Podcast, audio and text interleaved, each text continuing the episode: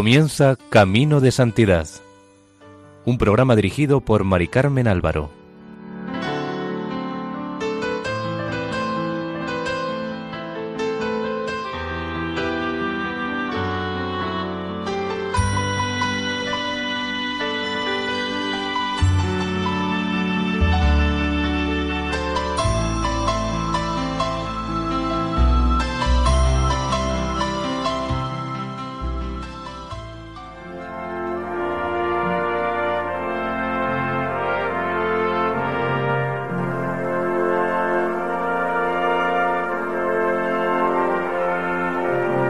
Bienvenidos al programa Camino de Santidad, realizado por el equipo de Radio María en Castellón, Nuestra Señora del Lledó. Les invitamos a escuchar el primer capítulo dedicado a Santa Bernardita Subirú.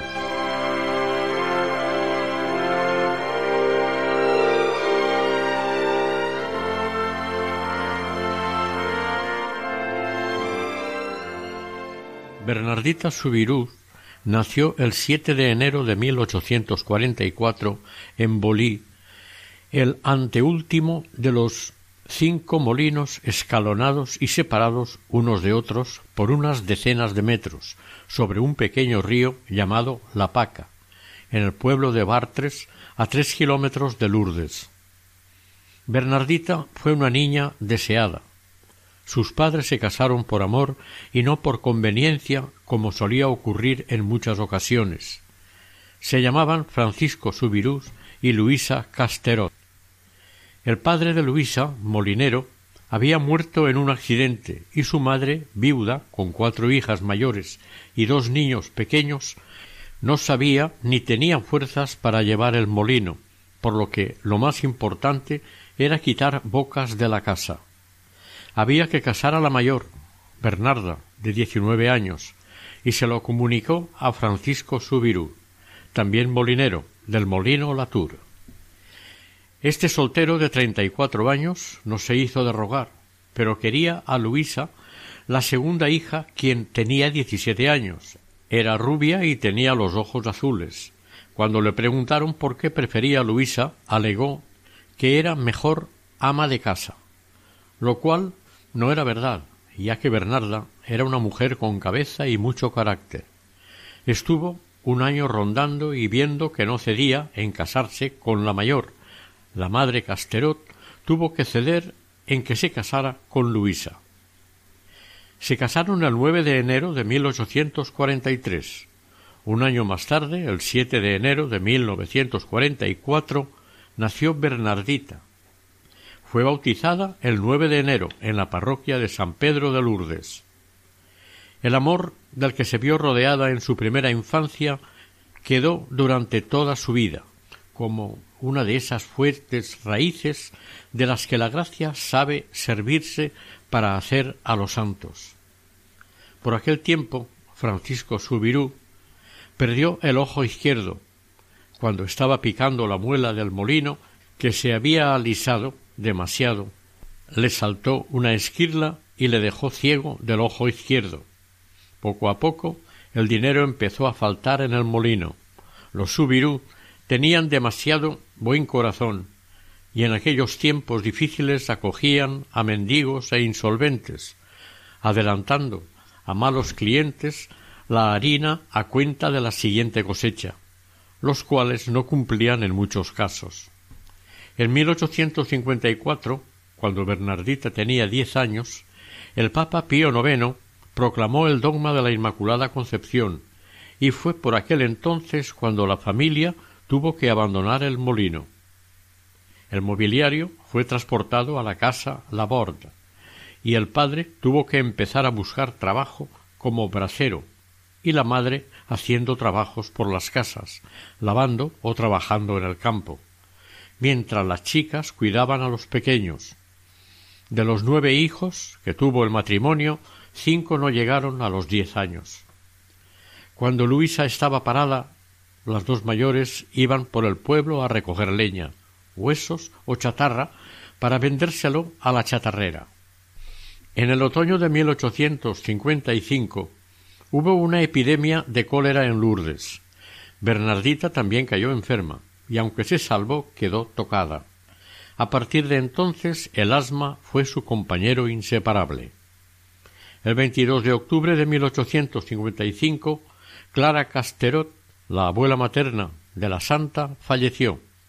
Su muerte alivió momentáneamente la situación financiera de la familia. Con ese dinero compraron un poco de ganado, invirtieron más de lo que habían cobrado y además alquilaron un molino. Pero el contrato era ruinoso y al año ya lo habían tenido que dejar. Ahora las circunstancias mandaban y había demasiadas bocas que alimentar.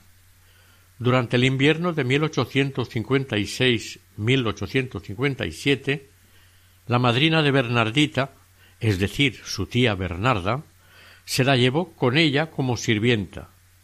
La niña le ayudaba a llevar la casa y la taberna que la tía había heredado de su primer marido, así como a cuidar a sus primos. Lavaba la ropa, la remendaba, cosía para lo cual tenía dotes y, si hacía falta, atendía la barra en el bar. Al principio de 1857, debido a la falta de trabajo, los Subirú no pudieron pagar el alquiler y fueron expulsados de la miserable casa en la que vivían. El propietario se quedó el armario como pago de lo que le debían. A partir de ese momento nadie quería alquilarles nada. No tenían a dónde ir, y Francisco Subirú llamó a puerta de un primo suyo que tenía un cuartucho insalubre vacío, que había sido un antiguo calabozo. Este, después de pensárselo un poco y consultar con la familia, se lo dejó. Era una sombría habitación con dos ventanas que daban al patio de un gallinero. Mide tres setenta y dos metros por cuatro cuarenta. Colocan como pueden las dos camas que les quedan. Les habrían hecho falta tres para los seis que eran, además de la mesa, dos sillas, unos taburetes para los niños, un armario pequeño y la maleta con la ropa de la familia y las sábanas. Todo ello lo llevaban limpio, pero pronto descubrieron los parásitos dejados por los antiguos ocupantes. En 1856 la miseria y el hambre campan por todas partes. La cosecha de trigo había sido de un tercio de lo normal. Las vides habían quedado arrasadas por una epidemia de oidio, el hongo que ataca todos los órganos verdes de la vid. Debido a esto, ya llevaban tres años sin poder vendimiar. Un día, alguien vio en la parroquia de Lourdes a un niño desconocido que roía como una ratita la cera caída de los cirios. Tenía hambre, y en esos momentos todo sirve para saciarla. Esta persona le preguntó quién era, pero él no le respondió. Más tarde lo reconocería durante las apariciones del 23 de febrero de 1858 en la gruta. Se trataba de Juan María, el hermano pequeño de Bernardita, el cual siempre negaría este hecho, quizás porque sencillamente lo había olvidado. El 27 de marzo de 1857, los gendarmes detuvieron a Francisco en la habitación calabozo en la que vivían. Se lo llevaron como si fuera un delincuente, acusándolo del robo de dos sacos de harina que le habían robado al panadero Mesongros. Este lo acusó pensando que habría sido él, acuciado por la extrema necesidad que padecía la familia. Los gendarmes se apoderaron de las botas del señor Subirús y se lo llevaron descalzo a la casa del panadero para comprobar las huellas. Estas coincidían más o menos en el tamaño, según el informe. Sin embargo, la disposición de los clavos en las suelas y el tacón no. Francisco Subirús dijo que la forma de sus botas era más grande que la de las huellas. Como no pudieron acusarlo por la harina robada y en la pesquisa hecha en la habitación calabozo encontraron un madero que se había hallado el señor Subirús por el camino volviendo de Bartres, entonces lo acusaron de haber robado el madero. Lo encarcelaron mientras aparecía el dueño eventual y el madero fue depositado en el ayuntamiento de Lourdes. Nadie se presentó a reclamarlo y al año siguiente sirvió para clavar en él un aviso prohibiendo el acceso a la gruta a partir de junio de 1858. Mientras Francisco estaba en la cárcel pensaba en los suyos, inmersos en su vergüenza y pasando más hambre que él, ya que les faltaba su salario de cada día. El 4 de abril el procurador lo puso en libertad supuestamente por razones humanitarias. La investigación terminó con sobreseimiento. Pero la reputación de los Subirús había caído a lo más bajo. Francisco formaba parte de la categoría del estatus de los ladrones. Sólo había dos cosas que sostuvieran su dignidad y amor propio. En primer lugar, su esposa Luisa, trabajadora e irreprochable, seguían unidos en la desgracia como lo habían estado en la fortuna. Jamás tuvieron palabras fuertes entre ellos, reconocieron sus familias respectivas que, sin embargo, trataron de contraponer al uno contra el otro lo que pudieron. Otra cosa que los unía era que cada anochecer rezaban en francés, una lengua que Bernardita no comprendía, las oraciones de la noche aunque Bernardita no comprendía lo que se decía, pero sentía como una presencia. Esto fue para ella como una semilla, un sostén para aguantar durante toda su vida. En septiembre de 1857 fue a vivir a casa de su nodriza por el motivo de siempre, una boca menos que alimentar. Allí cuidaba tanto los animales como los niños. Era la criadita que hacía de todo y limpiaba todo. Ella era dócil y nunca ponía mala cara ni protestaba. Pero lo que más le costaba era que había ido con la promesa de poder asistir al catecismo y no podía hacerlo porque los jueves, día del catecismo, tenía que estar con los corderos. Solía jugar con el perro Pigú y con las ovejas pequeñas. Este recuerdo la acompañaría toda su vida. Por el mes de mayo le gustaba construir pequeños altares al estilo de la zona para rezar con más fervor, pero a su cordero preferido le gustaba tirárselos y Bernardita era incapaz de enfadarse con él, por lo que para castigarlo le daba sal, que era para él una golosina. Estos pequeños incidentes la divertían dentro de su interminable soledad.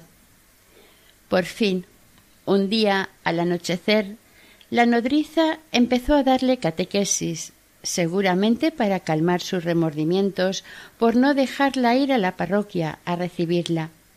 Repetía las frases como una matraca, pero las palabras no entraban en la cabeza de la niña. La nodriza metida a catequista, se exasperaba y terminó por tirar el catecismo al suelo, diciéndole a la niña que era demasiado tonta y que jamás podría tomar su primera comunión. El abate Aravent, hermano de la nodriza, le afeó que la riñera de aquella manera. Como resultado, la nodriza dejaba de reñirla algún día, pero luego volvía a empezar. Esto se lo confió un día Bernardita a su amiga Juana Beder. Si nuestra santa no se lo hubiera contado confidencialmente a su amiga, no se sabría esto, ya que Bernardita sólo tenía palabras de elogio y afecto para su nodriza. Otra confidencia que contó Juana fue que uno de los motivos de la paciencia y bondad de Bernardita era que aplicaba lo que decía cuando el buen Dios lo permite, no hay que quejarse. La palabra es exacta. No dice lo que Dios quiere cuando se trata de padecer sufrimientos e injusticias causadas por otros, sino lo que Dios permite. En esto encontraba la paz, pero tratando al mismo tiempo de encontrar una salida a la situación. Bernardita tenía desde su más tierna edad una pronunciada tendencia a la piedad, testificó su madre. Tenía un rosario muy sencillo que le había comprado su hermana Toinette en Betarram y que al parecer lo llevaba en el bolsillo en el momento de la primera aparición. Lo rezaba en francés, lengua que no comprendía, como hemos dicho. Habitualmente lo tenía al alcance de la mano. También sabía, ya que la rezaban por la noche en familia, la jaculatoria. Oh María, sin pecado concebida, rogad por nosotros que recurrimos a vos. Bernardita no era una mística en el sentido que definen la mística los tratados de espiritualidad. Lo era en el sentido en que estaba muy unida a Dios. Vivía la mística a la manera de los pobres, a la manera que hizo exclamar de alegría a Jesús Te doy gracias, Padre, porque has escondido esto a los sabios y entendidos, y se lo has revelado a los pequeños desanimó a los investigadores que buscaban su secreto más allá de su sencillez. Vivió siempre su unión con Dios en una gran pobreza de lenguaje y de medios. La vivía en la comunión de los santos, los de la tierra y los del cielo, que abundaban mucho en aquellos tiempos por medio de las imágenes. La santidad de Bernardita era natural, sin prácticamente ninguna formación religiosa.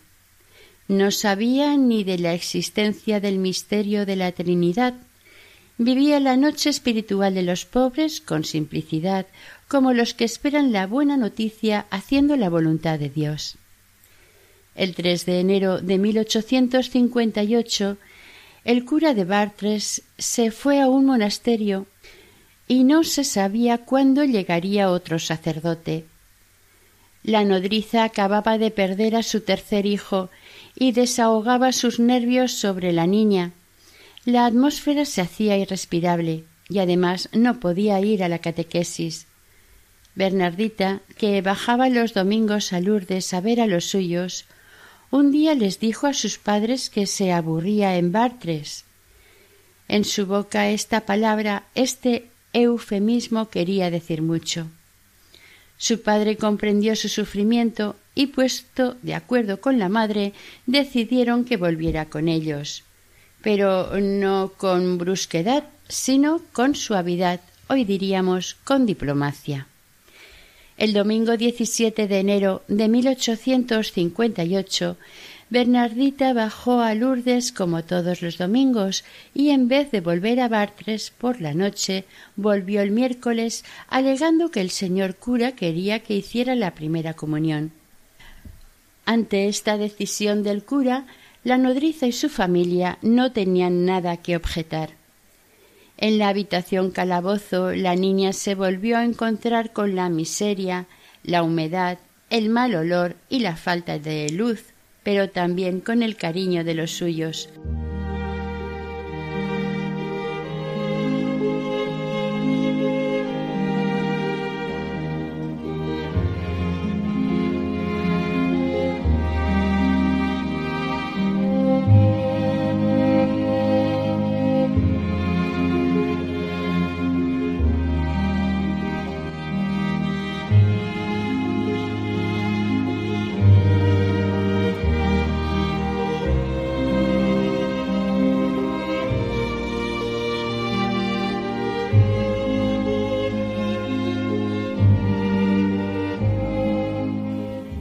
El jueves 11 de febrero de 1858 parecía un día como los otros, frío y brumoso.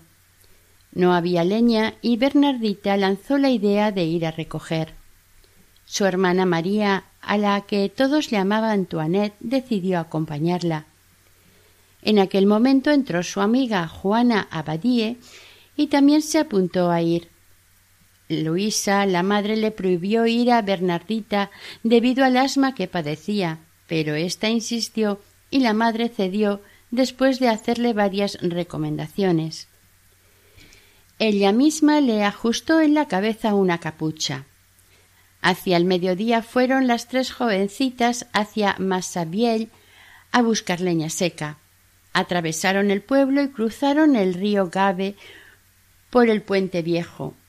En el molino franquearon el arroyo de Sabi y se dirigieron hacia la gruta frente a la cual desembocaba el arroyo en el río Gabe.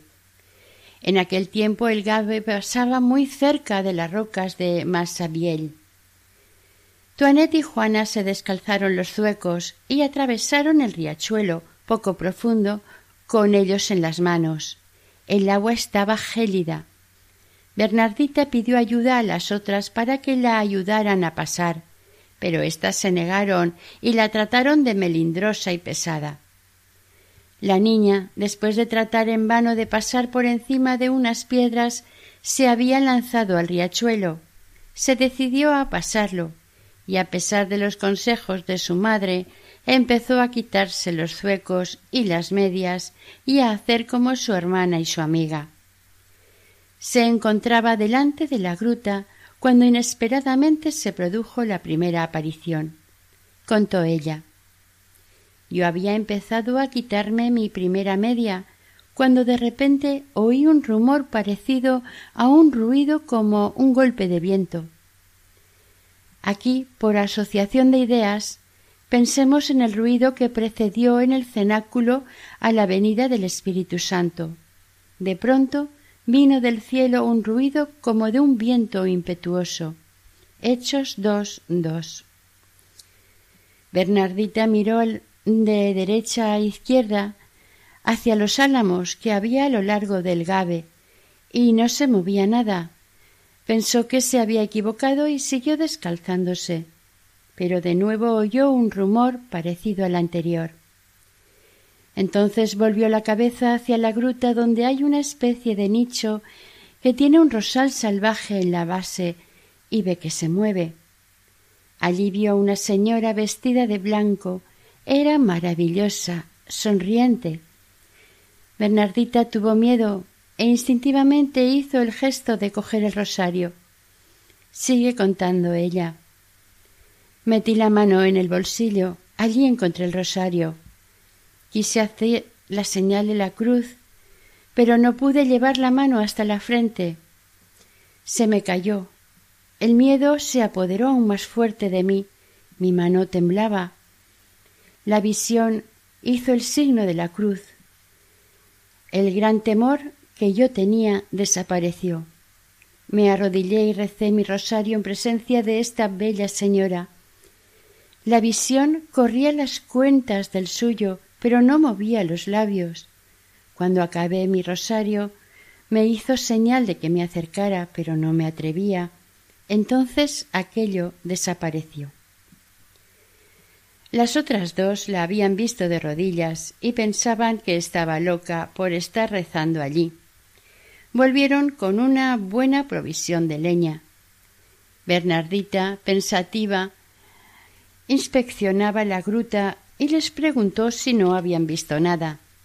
Le dijeron que no, y a su vez la interrogaron sobre qué había visto ella, a lo cual le respondió que nada. Juana Abadie, enfadada, le dijo que no había visto nada y encima no había querido recoger leña, que su madre la reñiría. Juana Abadie regresó a Lourdes por otro camino que no tenía que mojarse y Bernardita y su hermana siguieron el camino de ida.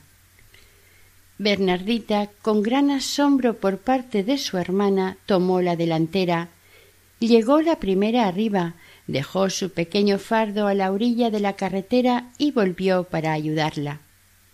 Toinette de pronto insistió en que le dijera qué había visto. Le prometió que guardaría el secreto. Fiándose de su hermana, en dos palabras le contó lo que había visto. Toinette pensó que quería provocarle miedo y le dijo que eran tonterías. Al llegar a casa le faltó tiempo para contarle a su madre lo que Bernardita le había dicho. Su madre pensó que era lo único que faltaba después de tantas desgracias y le reprendió enérgicamente. Por la noche, cuando estaban todos reunidos rezando la invocación, Oh María, sin pecado concebida, rogad por nosotros que recurrimos a vos. Bernardita estalló en sollozos.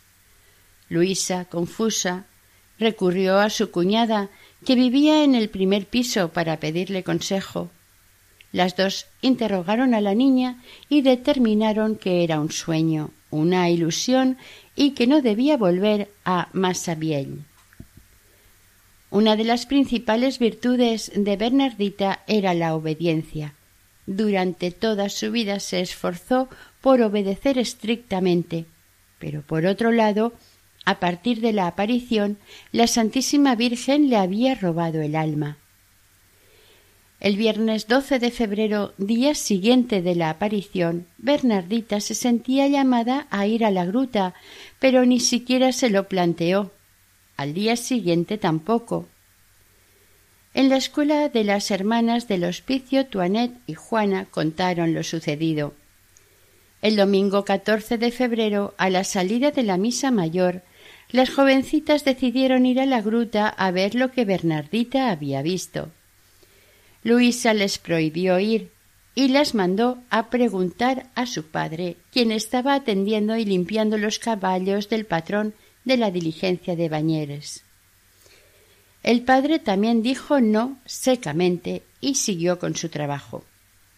Finalmente, ante la petición del patrón, que dijo que una señora con un rosario no podía ser nada malo, Francisco cedió pero con restricciones.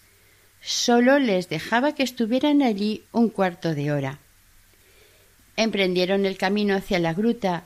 Bernardita bajó la cuesta de un tirón sin ahogarse y cuando las otras llegaron abajo ella ya estaba de rodillas. Sacó su rosario y se puso a rezar. Las otras se pusieron a su alrededor y se quedaron de pie. Al llegar a la segunda decena, el rostro de Bernardita cambió y les dijo a las otras Ahí está. Lleva el rosario en el brazo. Ella nos mira y nos sonríe. Las compañeras no veían nada. Bernardita cogió el frasco que llevaban con agua bendita y asperjó la aparición, mientras le iba diciendo que si iba de parte de Dios, que se quedara y si no, que se fuera. Cuanto más agua le echaba, más le sonreía a las niñas.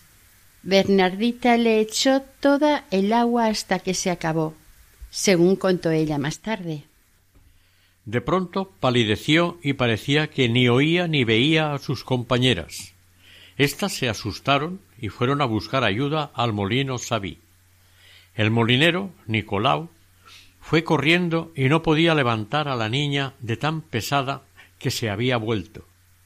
Estaba impresionado de la inercia de aquella chica, tan pequeña y tan pesada, cuya palidez y sonrisa le impresionaban.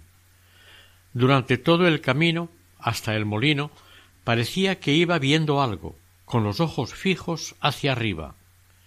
Con gran dificultad la medio arrastró hasta el molino. Las otras niñas volvieron cada una a su casa. Avisaron a Luisa, y ésta con un bastón fue a buscar a Bernardita, con la intención de que aquella había sido la última vez que Bernardita había pisado la gruta. Al día siguiente lunes de carnaval, la chiquilla tuvo que soportar en la escuela una reprimenda de la superiora del colegio, la madre Úrsula Fardes, quien le dijo si no había terminado ya con sus carnavaladas. Además, tuvo que aguantar una fuerte bofetada de una vecina del pueblo llamada Sofía Pelfesson, que le quiso dar una lección. Bernardita con la mejilla ardiendo, se esforzó por obedecer y olvidarlo todo sin llegar a conseguirlo. La señora Millet quería saber quién era la señora de la aparición. Luisa trabajaba para ella como asistenta y no le podía negar nada. Así es que mandó que Bernardita le presentara a la señora papel y pluma para que escribiera su nombre.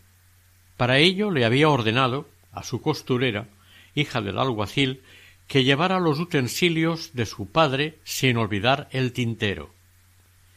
La mañana del jueves dieciocho, antes del amanecer, Bernardita fue a la misa primera junto con Antonieta, hija del alguacil, y la señora Millet.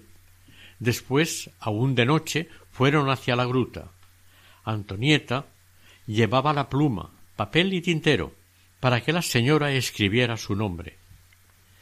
Apenas comenzado el rosario, la vidente dijo en un susurro Ella ya está.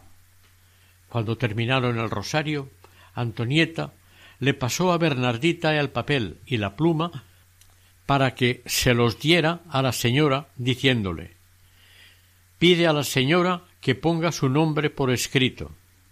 Bernardita sí lo hizo, y la señora, sonriendo, le respondió No es necesario.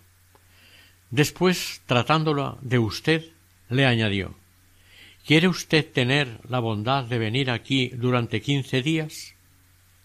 Fijémonos en la delicadeza de la reina del cielo cuando se dirige a la niña. Nadie tuvo tanta delicadeza con ella nunca. Bernardita le prometió volver a la gruta siempre y cuando sus padres se lo permitieran. Aquella fue la primera vez que oyó la voz fina y suave de la joven a la que ella respetuosamente llamaba eso, porque no sabía quién era ni sabía cómo definirla. A los padres de Bernardita les entró como una especie de ansiedad por la promesa hecha por su hija de que iría a la gruta durante quince días, y por la opinión de la gente respetable como la señora Millet, la molinera Nicolau, etc., que les habían dicho que su hija era un verdadero ángel. Si tenían que creer a esta gente, las apariciones no eran peligrosas, pero las gentes que no habían estado en las apariciones decían que todo era un engaño, alucinaciones o catalepsia. La señora Subirú consultó con su hermana Bernarda, que recordamos además era la madrina de Bernardita. ¿Qué hacer ante esta situación? Esta pidió un día para reflexionar y su respuesta al final del día fue que no veía nada que impidiera que la niña fuera a la gruta, y añadió Hemos cometido un error al no haber acompañado nosotros mismos a la niña. La acompañaremos y según lo que veamos decidiremos. El viernes diecinueve la tía y la madre acompañaron a la niña a la gruta. Cuando llegaron, Bernardita se arrodilló, cogió su rosario y no tardó en entrar en éxtasis. Su cuerpo estaba inclinado hacia adelante, como para echar a volar. Su madre, al igual que unos días antes su hermana y sus acompañantes, tuvo miedo de que su alma saliera de su cuerpo, y exclamó Oh Dios mío, te lo suplico, no me quites a mi hija. El éxtasis duró una media hora. Cuando la niña volvió en sí misma, se fue directamente a casa con los suyos. De regreso les contó que mientras rezaba se oyó por encima del gab un gran ruido de voces que se interpelaban, entrecruzaban y entrechocaban. Una de esas voces había gritado Huye, huye. Pero una mirada de la señora hizo que todo desapareciera. Estas voces discordantes, que parecían descender de Lourdes a través del río, significaban sin duda las críticas de todo tipo, las burlas, las insinuaciones maliciosas e incluso calumniosas que el espíritu del mal iba a suscitar contra Bernardita y las apariciones. Se estaba organizando espontáneamente una campaña para impedir por todos los medios que la niña volviera a la gruta. Así pues, la cuarta aparición terminó con el presagio de las contradicciones humanas. Era preciso que Bernardita estuviera preparada para las persecuciones desde un principio. La quinta aparición tuvo lugar el sábado veinte de febrero. Bernardita acudió a la gruta sobre las seis y media de la mañana. Había unas treinta personas, pero la niña no se percató de nada. Se arrodilló y recitando el rosario, como siempre, entró en éxtasis. Estaba más radiante que nunca. Los espectadores miraban alternativamente a Bernardita y a la roca, a la roca y a Bernardita, y sin verla decían La señora está ahí, la señora está ahí. Vuelta del éxtasis, de camino a su casa, le preguntaron sobre la entrevista con la señora, y dijo que ésta le había enseñado una oración especial para ella. Tiempo más tarde diría que la rezaba cada día de su vida, pero jamás reveló a nadie el texto de la oración, ni siquiera a la maestra de novicias ni a su confesor. Esta oración le había sido dada sólo para ella, para sus íntimas necesidades espirituales. Al parecer, la señora no le prohibió expresamente que no revelara esta oración, pero un sentimiento interior le hizo comprender a Bernardita la disciplina espiritual del silencio. Esta quinta aparición la podríamos llamar la de la oración íntima y secreta. Al día siguiente, 21 de febrero, era domingo. El doctor Dossuz asistió a esta aparición. Era un sabio médico de Lourdes que había sido toda su vida indiferente en lo religioso y fue a la gruta de Masabiel creyendo que se encontraría con una enferma de tipo neurótico. Él mismo relató esta sexta aparición. Este domingo, por la mañana, los espectadores eran muy numerosos. Bernardita llegó. Se puso de rodillas y mientras desgranaba el rosario con la mano izquierda, con la derecha sostenía un cirio encendido. Cuando éste se apagaba, lo tendía hacia la persona más cercana para que volviera a encendérselo, aunque seguía en éxtasis. El doctor Dussou, estupefacto, pero sin perder sus hábitos de médico, tomó uno de los brazos de Bernardita y puso sus dedos sobre la arteria. El pulso era tranquilo, regular, la respiración fácil. Nada de la jovencita indicaba una sobreexcitación nerviosa. Cuando Bernardita terminó su oración, él le preguntó qué había sucedido. Ella le respondió La dama me ha dicho rece por los pecadores. En esta sexta aparición la señora le recordaba a Bernardita y a todos los fieles cristianos el deber de rezar por la salvación de las almas, particularmente de las escépticas, que en presencia de hechos sobrenaturales no quieren creer jamás.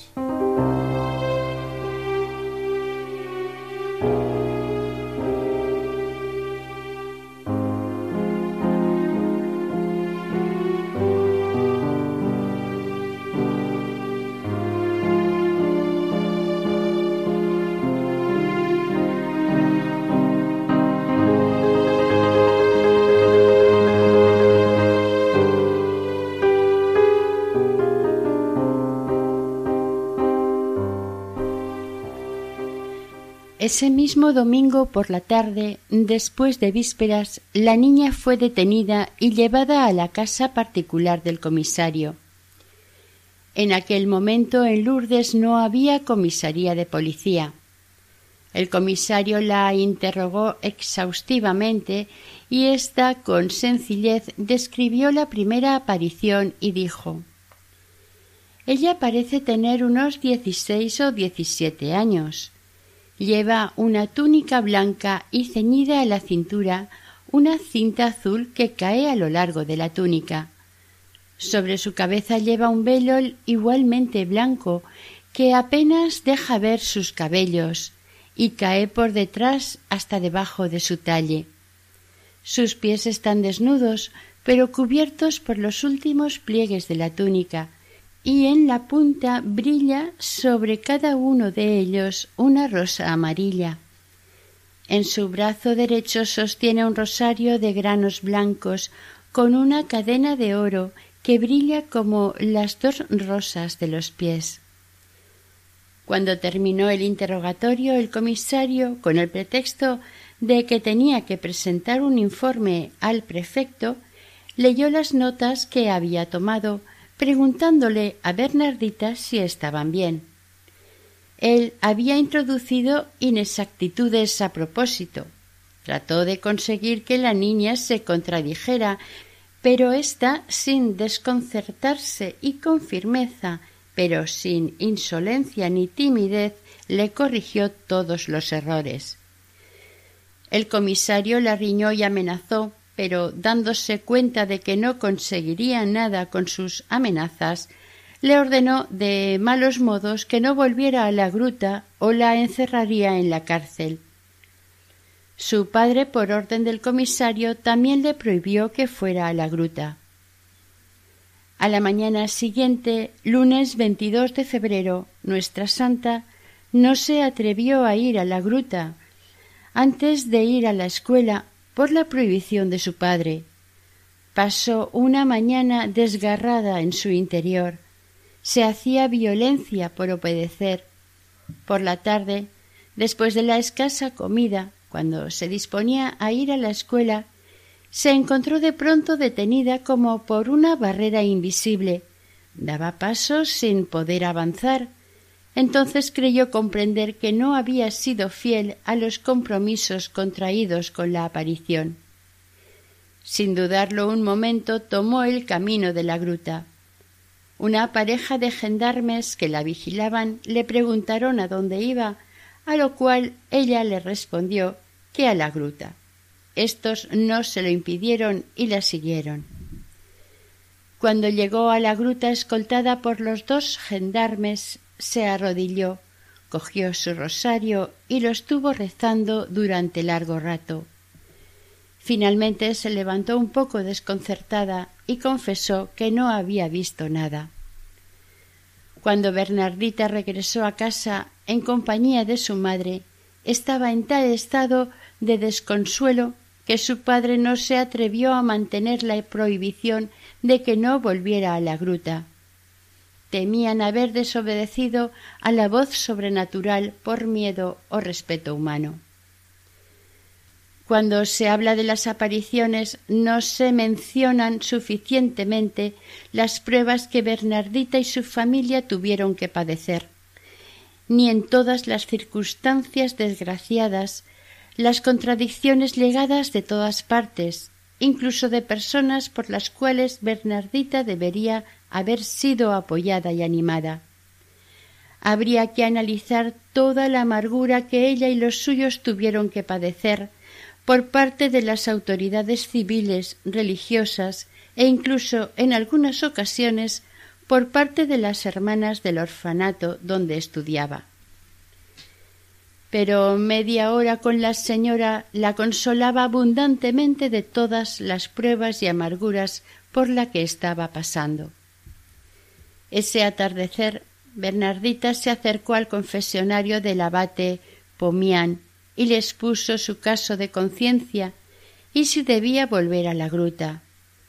Él, seguramente, por una moción interior, se lo aclaró diciéndole no tienen derecho a impedírtelo. Las autoridades también estaban en aquel momento deliberando sobre si era legal la prohibición, llegando a la conclusión de que no, por lo que debían vigilar pero no prohibir que la niña fuera a la gruta. La séptima aparición tuvo lugar el 23 de febrero. A las cinco y media de la mañana ya estaba Bernardita camino a la gruta, a pesar de que el día anterior la señora no había aparecido. Allí estaban ya esperando unas ciento cincuenta personas. Según contó el testigo señor Estrade. Bernardita se arrodilló a cierta distancia de la gruta, sacó el rosario y se puso a rezar. De pronto, como si un rayo la hubiera golpeado, tuvo un sobresalto de admiración y pareció nacer a una segunda vida. Sus ojos se iluminaron. Bernardita no era Bernardita. Sigue el señor Estrade. Espontáneamente, los hombres que estábamos allí nos quitamos el sombrero y nos inclinamos como las más humildes de las mujeres. Al terminar esta aparición, que duró sobre una hora, Bernardita se acercó afectuosamente a su madre y se perdió con ella entre la muchedumbre. Interrogada sobre lo que la señora le había dicho, respondió que le había confiado tres secretos, indicando que estos secretos no podía decírselos a nadie, ni siquiera a su confesor. Esta séptima aparición se denominó por ello la aparición de los secretos. De estas confidencias no sabemos absolutamente nada. Parece como si la Santísima Virgen, encerrando en la conciencia de Bernardita, como en un escondite íntimo, tres secretos importantes, hubiera querido poner un sello sobre la parte más profunda de su alma. De este modo ella tomaba posesión y se reservaba para siempre una morada, un santuario inviolable. Esta disciplina de mantener los secretos a la cual la Virgen sometió a su confidente debió ser para ella una escuela de fortaleza, discreción y desafío constante consigo misma, de confianza en la Madre de Dios y en general de formación espiritual y de santificación. El miércoles 24 de febrero llegó Bernardita ágil y felizmente a la gruta, a su hora habitual, sin prestar atención a las aclamaciones que le daba la multitud. Convertida por las apariciones en la confidente de la Santísima Virgen, a partir de la octava aparición se convertiría también en su intérprete y transmitiría al mundo en su nombre un esencial e importante mensaje. En este día de la octava aparición se arrodilló sobre la piedra que le reservaban y comenzó a rezar el rosario. Después de un tiempo, como alguien a quien dan una noticia dolorosa, dejó caer sus brazos mientras rodaban abundantes lágrimas sobre sus mejillas. Al parecer, según testimonio que le contó su hermana al señor Estrade, la vidente se puso a escuchar hacia el lado de la roca. La Virgen le dijo Rogad a Dios por la conversión de los pecadores, y añadió Id a besar la tierra en penitencia por los pecadores. Después Bernardita se volvió hacia los espectadores y con el rostro vuelto llorando y sollozando repitió por tres veces diferentes penitencia, penitencia, penitencia. Se ha insistido muy acertadamente que en ello estaba el mensaje principal que Bernardita transmitía de parte de la Santísima Virgen a Francia y al mundo. Era como un eco del mensaje que había dado en La Salette doce años antes, exactamente el 19 de septiembre de 1846, pidiendo oración y penitencia. El 25 de febrero la afluencia de la gente comenzó a las dos de la mañana. A la llegada de la vidente ya había trescientas cincuenta personas. Este fue el día memorable en el que la Virgen instituyó, por así decirlo, la peregrinación y reveló la existencia de una fuente que ella haría milagrosa. El señor Estrade hizo una declaración muy detallada de esta aparición, de la que dijo al cabo de dos o tres decenas del rosario, la vidente se levantó pareciendo estar confusa, indecisa. Se volvió hacia el Gab y dio dos o tres pasos hacia adelante. De pronto se paró bruscamente, miró hacia atrás como quien siente que la llaman y escuchó unas palabras que parecían venir del lado de la roca. Bernardet hizo un movimiento afirmativo y empezó a andar, no hacia el Gave, sino hacia el lado izquierdo de la gruta. A los tres cuartos de la subida se paró y miró a su alrededor con una mirada que buscaba algo. Levantó la cabeza como para interrogar a la señora. Después, con resolución, se inclinó y se puso a arañar la tierra. La pequeña cavidad que acababa de cavar se llenó de agua. Después de esperar un momento, bebió y se lavó la cara. También tomó una brizna de hierba y se la llevó a la boca. Aclaró el señor Estrade que Bernardita dudó antes de beber el agua fangosa del manantial. La tiró tres veces y no bebió hasta la cuarta, después de sacarla con las manos. Bernardita, en éxtasis, guiada por las indicaciones exactas de la señora, acababa de descubrir la fuente en la que tantos enfermos vendrían a bañarse y a recobrar al mismo tiempo la salud del cuerpo y del alma. Los espectadores más instruidos no comprendieron nada de la importancia de lo que acababa de ocurrir. Al contrario, se quedaron desconcertados ante la extraña conducta de la niña. Para ellos se había comportado como una insensata y casi como un animal. Cuando se levantó, aún tenía la cara sucia de barro. Pensaron que se había vuelto loca. Un sentimiento de pena y estupor invadió a los espectadores favorables a Bernardita. La hora de la admiración había pasado.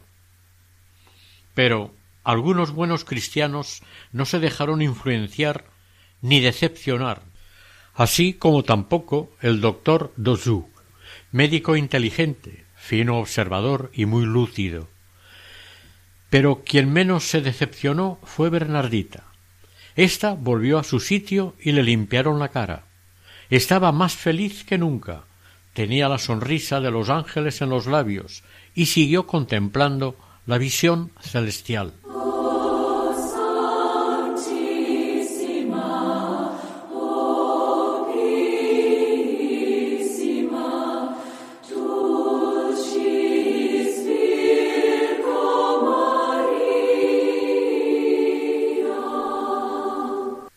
Oración a Santa Bernardita.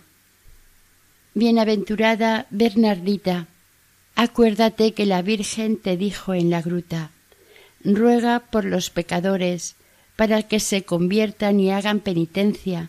Así pues, ruega por nosotros pecadores, para que Dios perdone nuestros pecados. Ruega por nosotros a María Inmaculada, pues confiamos en que te concederá cuanto le pidas, porque fuiste su confidente en la gruta de Lourdes. Así como ella te prometió hacerte feliz en el otro mundo, te concederá que hagas felices a los que devotamente acudan a ti. A ti, pues, acudimos humildemente, suplicándote no nos dejes ni nos abandones hasta vernos contigo en el cielo. Amén.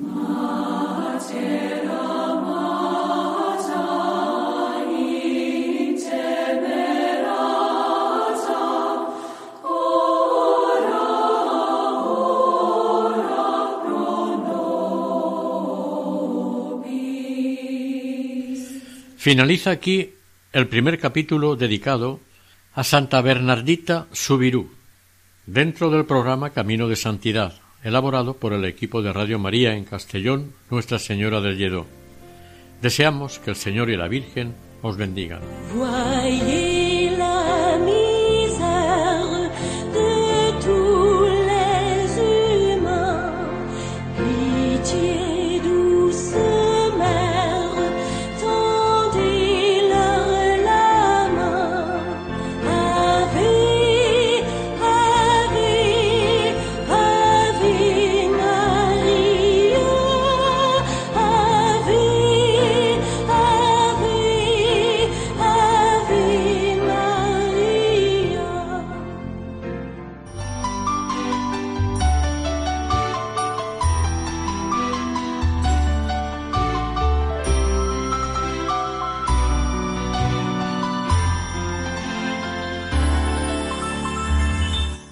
Camino de Santidad. Un programa dirigido por Mari Carmen Álvaro.